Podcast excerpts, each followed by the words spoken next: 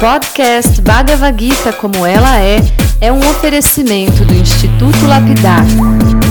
Visite o site e se ilumine. institutolapidar.org Olá, seja muito bem-vindo, muito bem-vinda. Meu nome é Chandramukha Swami e esse é o podcast Bhagavad Gita como ela é, espiritualidade aplicada no cotidiano.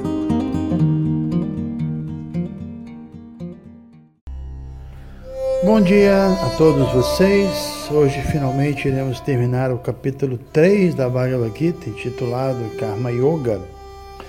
No último áudio que nós mandamos para vocês, a gente discutiu a pergunta de Arjuna sobre o problema que, na verdade, todos nós aqui nesse mundo enfrentamos, né? Ou seja, sobre a força que nos impele a fazer o que a gente não gostaria de fazer, né? Que força é essa, né? Pergunta Arjuna, qual é a sua origem? Em outras palavras, ele questiona, por que é tão difícil seguir uma vida disciplinada, uma vida pura? Por que é tão difícil dominar os sentidos, né? E a gente sabe que os sentidos é, várias vezes aqui nos áudios eu comparei os sentidos a cavalos indomados. Isso aí, as escrituras falam sobre isso. E quando a gente sabe que um cavalo indomado, quando ele sai em disparada, quem vai conseguir pará-lo? Né? Então, essa imagem que compara os sentidos a cavalos é realmente muito boa. E em si mesmo, essa imagem já responde à pergunta de Arjuna: o que fazer? A resposta é: pacientemente temos que iniciar o processo de domar os cavalos dos sentidos, né? Então é isso. A gente pode perguntar, poxa, isso leva muito tempo? Sim, a resposta é que leva muito tempo. Por isso que eu disse pacientemente, né? A questão é, é que nossos sentidos são realmente cavalos selvagens. Se a gente levar em conta que nós vivemos numa situação na qual nossos sentidos estão sendo o tempo todo bombardeados por propagandas terríveis, né? Então a gente vai entender que realmente a gente vive numa selva de ilusões e vale lembrar que existe uma indústria chamada de entretenimento que sobrevive graças aos nossos sentidos desenfreados. É isso porque os nossos sentidos desenfreados, eles estão determinados em consumir. É uma loucura. As pessoas elas se graduam, depois se pós-graduam em publicidade. E o que é a publicidade? Simplesmente é, é, a forma de convencer um cliente que é melhor ele morrer do que não comprar o produto que eles estão oferecendo. Então é isso, né? Nossos sentidos são bombardeados o tempo todo pelos jornais, cartazes de outdoor e telejornais e rede social, então nem se fala, as mídias sociais bombardeiam a gente o tempo todo. Ontem, por exemplo, eu assistia no YouTube uma palestra de Prabhupada sobre a introdução da Bhagavad Gita, uma palestra super legal, né? e do nada, aí a palestra é interrompida, aí aparece misteriosamente uma propaganda de um carro novo que eles estão querendo nos empurrar, né? E o pior é que a propaganda é tão bem feita, é tão atrativa, as imagens são belas, as cores e tudo muito brilhante, as músicas são bonitas, as pessoas são belas. Aí os cavalos, os sentidos que estavam tão tranquilos, felizes ali, saboreando o néctar das palavras de Shila Prabhupada, aí esses cavalos se agitam novamente, né? E detalhe, isso acontece o tempo todo. Então é um bombardeio insano em cima dos cavalos dos sentidos. Segundo Krishna, não tem jeito. Esse bombardeio se chama paixão, e do contato com a paixão surge cama os desejos, e os desejos vão agitar os cavalos dos sentidos, né? Se você tem um desejo, o cavalo olha para aquilo, ouve aquilo, sei lá, ele deseja, ele se agita, e nesse ponto vale lembrar que os sentidos sempre vão estar dispostos a buscar algum tipo de prazer. É, é, a função dos sentidos.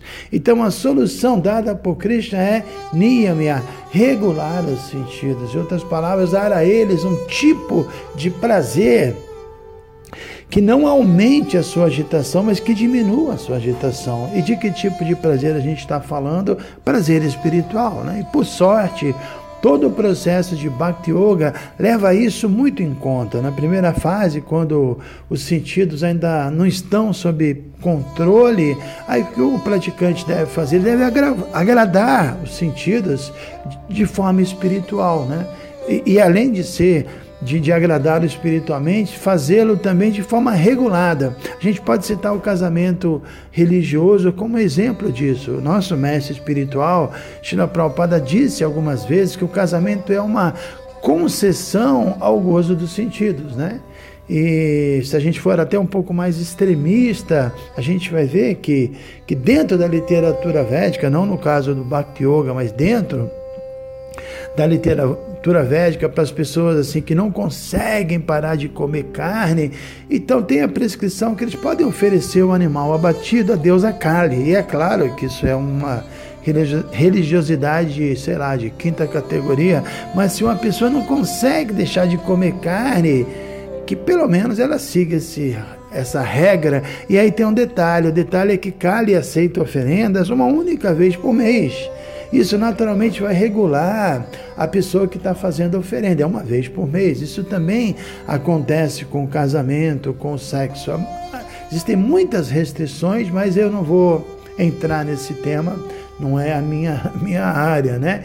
Então, quando pratica diretamente o Bhakti Yoga, o devoto ou a devota podem adorar uma deidade de Cristo. Eu estou agora aqui na Índia e a questão da adoração à deidade é uma coisa tão forte, tão forte. Está todo mundo assim entrando nos templos, essa coisa, essa relação, porque o devoto sabe, Krishna é tão raro ele vir a esse mundo, né?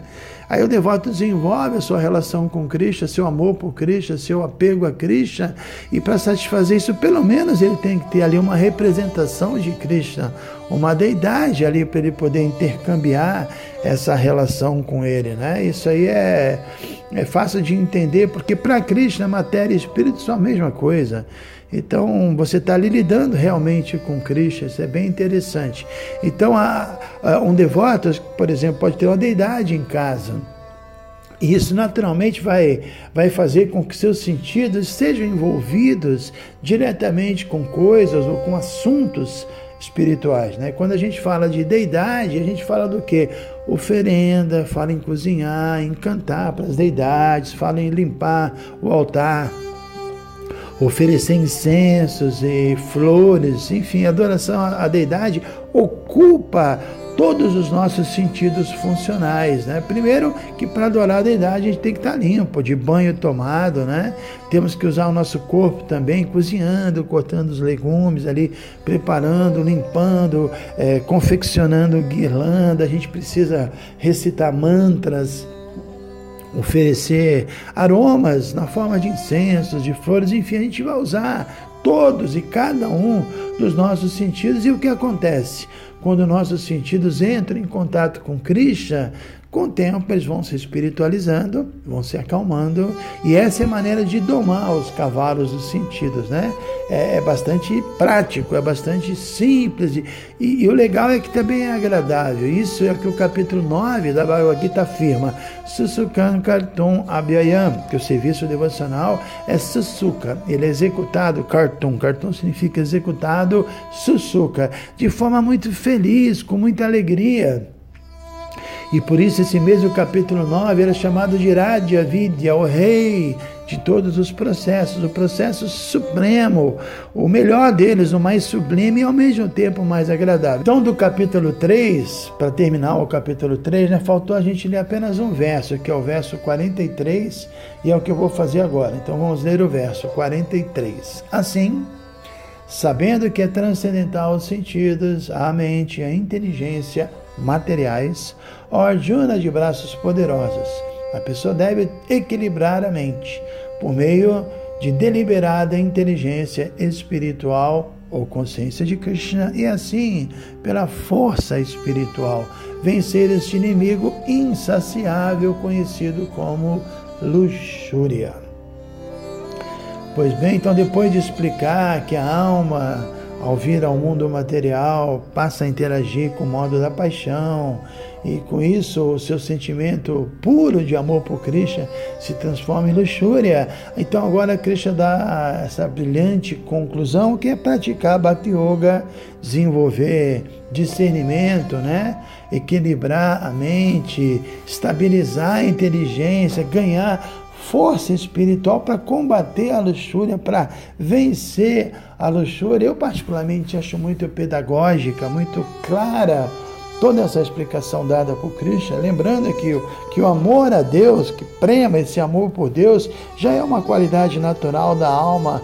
Não estamos falando de algo de fora para dentro, mas algo que já está dentro da gente, que vai romper de dentro da gente. Esse amor que está dentro da gente, ele pode ser cultivado, né? O problema é que a gente quer expressar esse amor nas coisas materiais, interagindo com a matéria, em pessoas materiais e não em Deus. A gente não está expressando em Deus esse amor a Deus. E segundo a filosofia Vaishnava, todo ser vivo, ele, ele é puro, ele, e, e, na sua condição original e pura, existe essa característica do desejo natural e espontâneo de agir para agradar a Krishna, para dar prazer a Krishna, porque todos nós somos uma parte integrante dele, como no exemplo da mão que é parte do corpo, né? Então a mão, ela não pensa nela, né? Mas ela pensa no todo, até porque ela sabe que se o todo estiver satisfeito, ela vai se satisfazer também, né?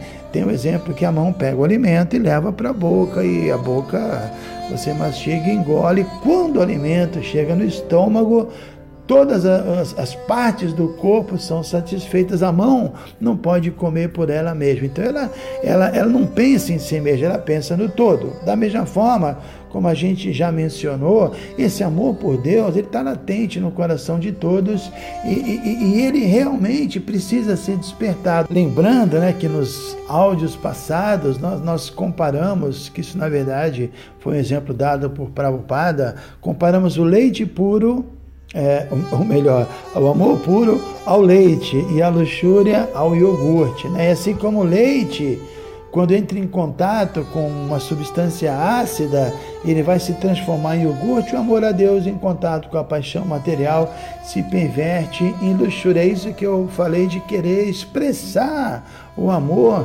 dentro da matéria. Isso vai naturalmente fazer a gente ficar preso pela luxúria. E o que é mesmo essa luxúria?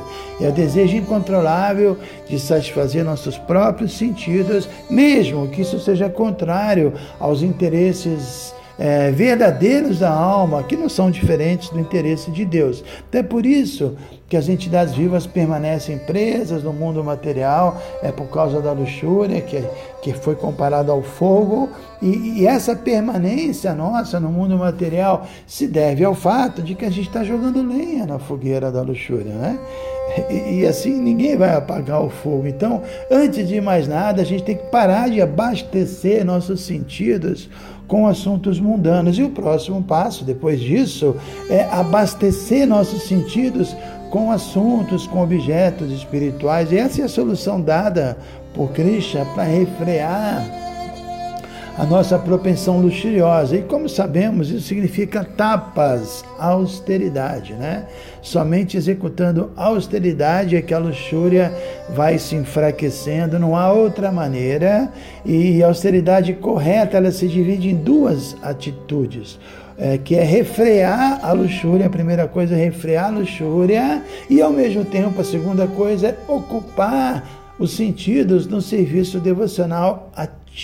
Né? E se a gente agir assim, gradualmente a luxúria vai voltar a recuperar a sua natureza pura, que é o amor a Deus, que é um sentimento essencialmente sagrado e imaculado. Então, vamos terminar aqui o nosso áudio de hoje lendo o final do significado que Shila Prabhupada deu para esse verso, que é o verso 43, como dissemos, o último verso do capítulo 3. A gente então termina o capítulo 3. Vamos lá. Prabhupada diz: O desejo de dominar e de desfrutar os sentidos é o maior inimigo da alma condicionada, porém, pela força da consciência de Krishna, podem-se controlar os sentidos, a mente e a inteligência materiais.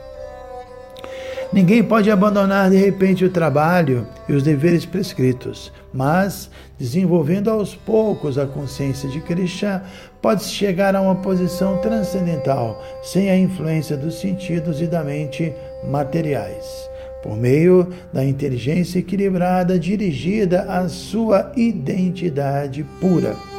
Esse é o resumo deste capítulo. Na fase matura da existência material, as especulações filosóficas, as tentativas artificiais de controlar os sentidos por meio da prática simulada de posturas iógicas jamais poderão ajudar o homem a seguir rumo à vida espiritual.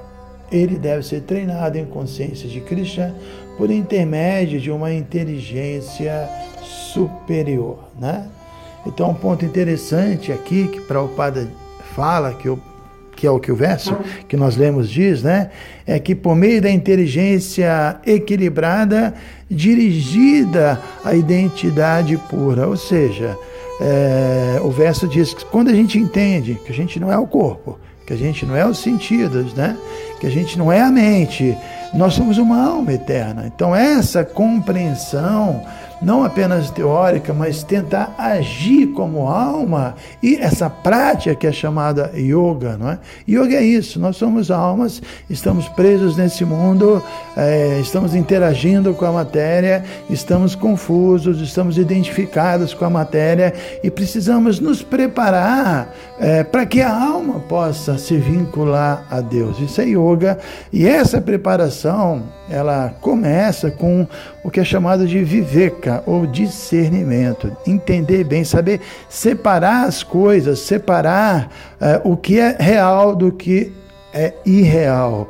A alma é real, a alma, o Atma, ela é eterna, ela é espiritual, ela é uma parte de Deus e a matéria, em última análise, é irreal, é uma ilusão, é uma, um aglomerado de energia que se junta, forma um corpo e esse corpo se transforma e daqui a pouco esse corpo vai embora e tudo passa, mas a alma que é a verdadeira realidade, então a nossa inteligência tem que estar focada na alma, né?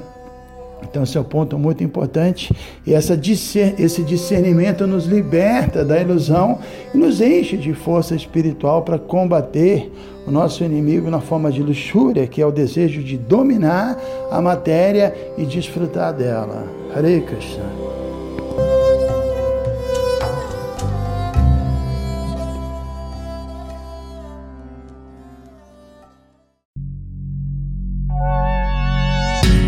Se você se interessa por este conteúdo, não deixe de fazer o curso Bhagavad Gita para iniciantes com Chandramukha Swami. Para você se informar, é só entrar no site institutolapidar.org. Você vai ver que é um curso completo.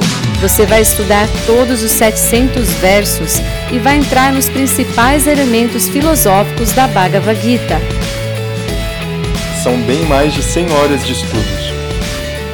Você pode assistir a hora que quiser e quantas vezes quiser. Dá um pulinho lá então.